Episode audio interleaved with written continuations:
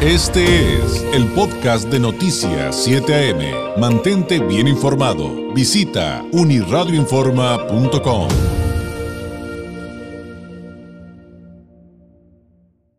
Continuamos en Noticias 7 AM en este jueves 21 de septiembre y le agradezco enormemente al maestro Carlos Barbosa Castillo, experto en política, en derecho electoral, en temas como democracia, participación ciudadana, entre otros, catedrático, escritor, que nos acompaña en el estudio. Carlos, ¿cómo estás? Bienvenido, muy buenos días. David, me da mucho gusto, como siempre, saludarte hoy presencialmente.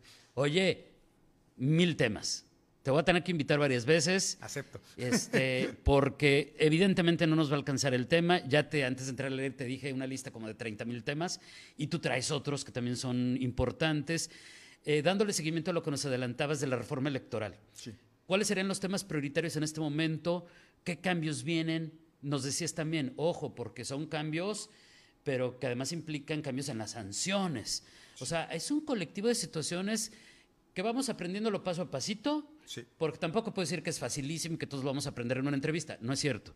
Es un tema complejo, Carlos. En este momento, ¿cuáles son los temas más importantes? Digamos que hay dos escenarios legales que ya estamos inmersos.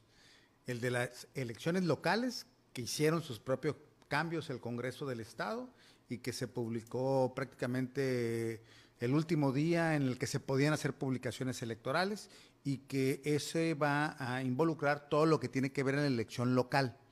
De ahí yo destaco dos cosas que me parecen, tres cosas que me parecen importantes. La primera, que hablan de la aplicación del estricto derecho.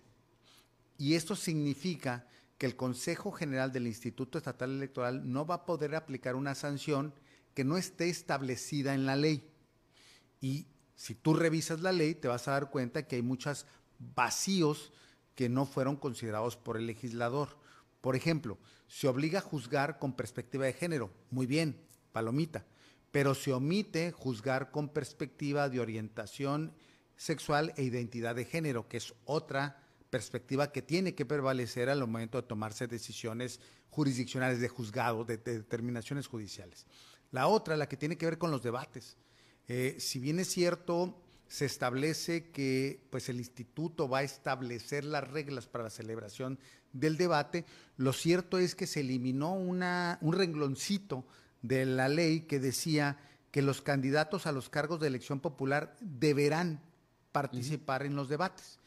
El deberán participar en los debates se eliminó de la reforma y entonces se cae en un campo de la interpretación.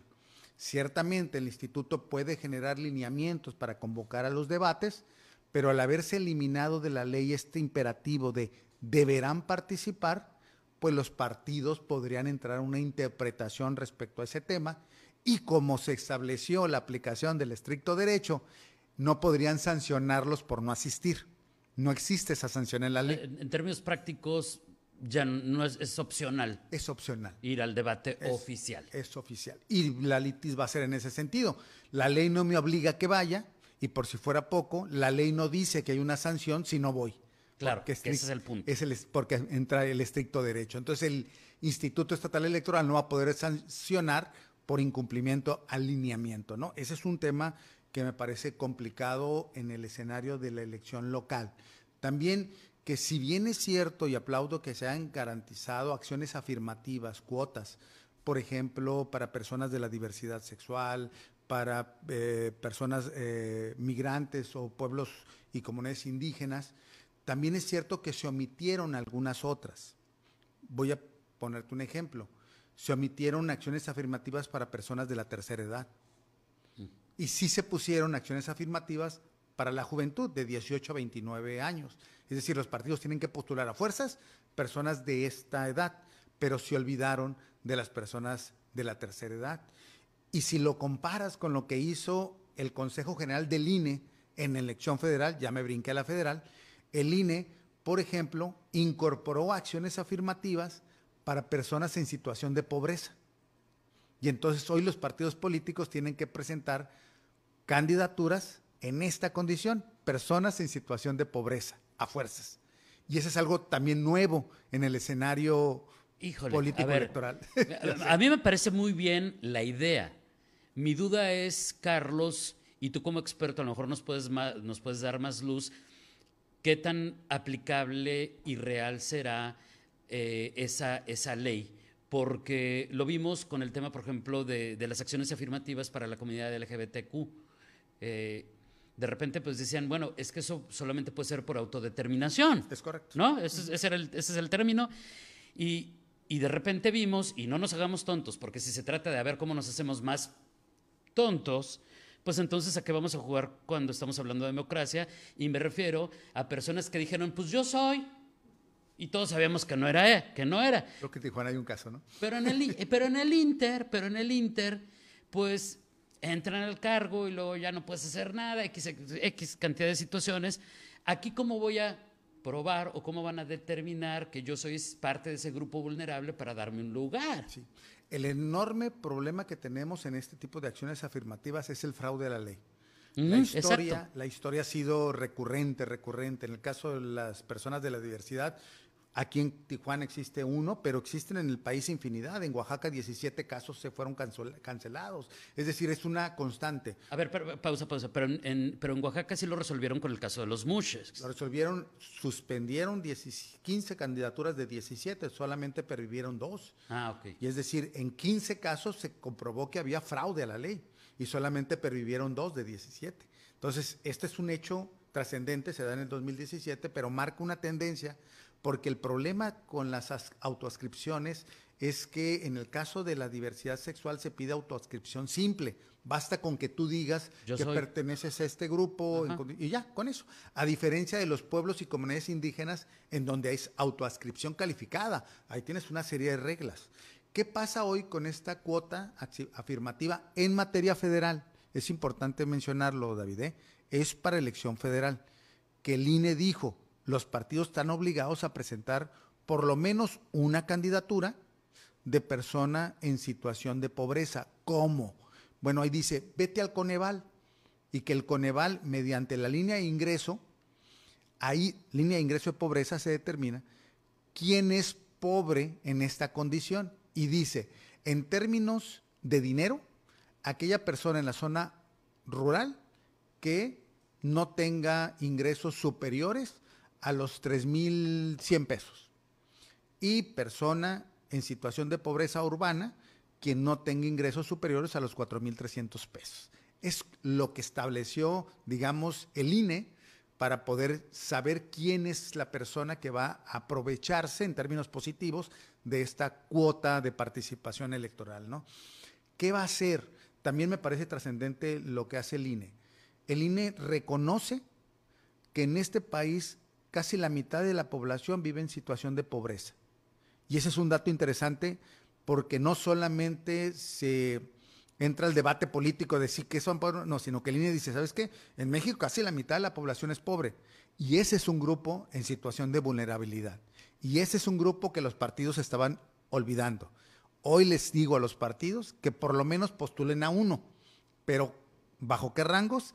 Los 3 mil pesos en zona urbana y los 4 mil en zona, digo, en zona rural y 4 mil en zona urbana. El gran fantasma va a ser el fraude a la ley. Eh, eh, justamente eso iba. El, el, asunto, cómo evitar un fraude como el que estamos platicando con otras autoadscripciones. Tendrían que hacer una, digo, se tendría que actuar de buena fe, se tendría que hacer una declaración patrimonial o no, pues es complicado porque en teoría estamos hablando de una persona que está en una situación de desventaja. Es decir, pues no tiene forma de hacer declaraciones patrimoniales, se va a atender a la declaración del propio partido y la autoascripción de la persona, ¿no? Y ese es un alto riesgo. Vamos a ver en qué termina. Esta determinación del INE puede ser judicializada por los partidos políticos. Esta surge apenas hace una semana los partidos políticos están ya reaccionando en términos de, pues hay cosas que no les convienen, seguramente van a reaccionar. Pero si esto pervive, lo que vamos a tener es, por vez primera, un mecanismo de evaluación de las acciones afirmativas en situación de pobreza. El Colmex, el Colegio de México, evaluó las acciones afirmativas, por ejemplo, del proceso 2021, de todas las cuotas que hay, y dijo, dio un dato interesante, dice, de 65 eh, representaciones populares que llegaron por medio de la acción afirmativa, solamente 33, 33 personas presentaron trabajo legislativo a favor de su grupo vulnerable. Y este es otro dato interesante, porque si tú llegas por la cuota, por la acción afirmativa, es porque perteneces a un grupo en situación de vulnerabilidad. Lo que, lo que demostró la realidad social del 2021, cuando Colmex, el Colegio de México, investiga, dice, de las 65 que personas que llegaron, pues más de la mitad se olvidaron de su grupo de vulnerabilidad. Pues tenían que haber legislado con perspectiva del el grupo al que pertenecían. Es lo lógico, ¿no? Es lo lógico, porque por eso llegas. Y dice Colmes, aguas, ahí hay un problema. ¿Por qué? Porque más de la mitad se olvidó de su grupo y se fue a hacer otras cosas que nada tenía que ver con el grupo que te debía de atender. Estos son problemas que están surgiendo con la democracia incluyente. Es un problema que empieza a tener ya mayor visibilidad, porque dices, a ver, ¿cómo que una persona de la diversidad se autoscribe así de simple y resulta que después es heterosexual? Y la propia comunidad dice, oye, no te pases. E, ese es el punto, la propia comunidad no lo reconocía, pero bajo el término de la, de, la autodeterminación, pues no podías hacer nada, pero eso no quiere decir que no fuera fraude. Oye, nos está ganando el tiempo, así que me, me voy a brincar de tema bajo la premisa de que queda pendiente, Carlos, que nos platique las principales diferencias entre, entre el proceso federal y el proceso estatal, eh, el tema de los partidos nacionales y locales, cómo se va a dar todo esto con las coaliciones y los arreglos, por ejemplo, lo que anunció ayer el Frente Local, que quiere sumar a Movimiento Ciudadano y PES, se puede, no se puede, o bajo qué esquema, eh, el nuevo Distrito Federal, pero me refiero al nuevo Distrito Federal Electoral para Baja California. El 9. El 9, pero porque éramos 8 y ahora vamos a ser 9, pero luego en la elección local pues seguimos siendo 17. Te propongo algo. O sea, es complicadísimo. Es, un, mundo de, información. Es un mundo. Incluso digo yo que por la academia me tengo que dedicar a esto, ha sido complejo entender sus mecanismos.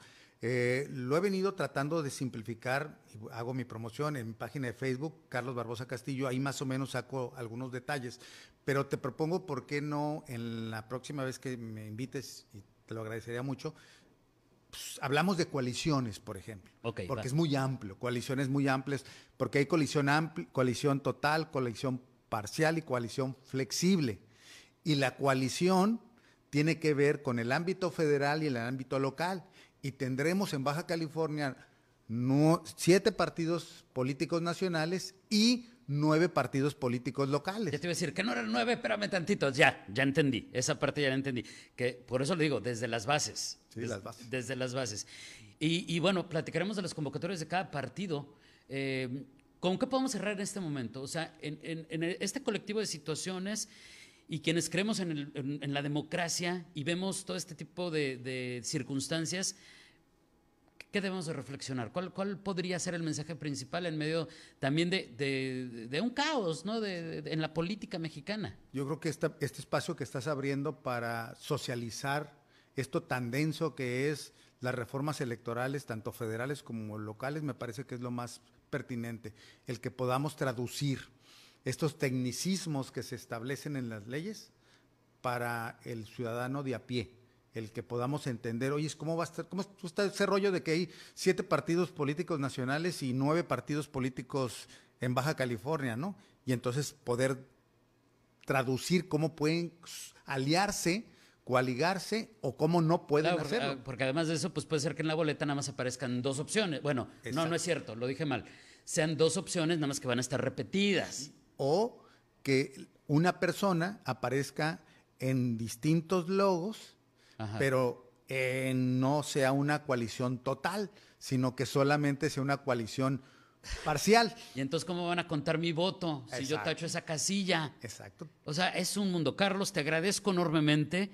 Eh, queda la invitación abierta, nos ponemos de acuerdo porque también ya aquí tengo colección de preguntas del público también por el WhatsApp y ténganos paciencia, vamos resolviéndolo poco a poco, estamos creo que justo a tiempo muy a tiempo. Para, eh, para entender por lo menos lo principal eh, y ejercer un voto de conciencia, diría yo, ¿no? Cuando llegue el momento el próximo año. Gracias, Carlos. David, muchas gracias como siempre. Me hago gracias. saludarte. Es el maestro Carlos Barbosa Castillo. Este fue el podcast de Noticias 7am. Mantente bien informado. Visita unirradioinforma.com.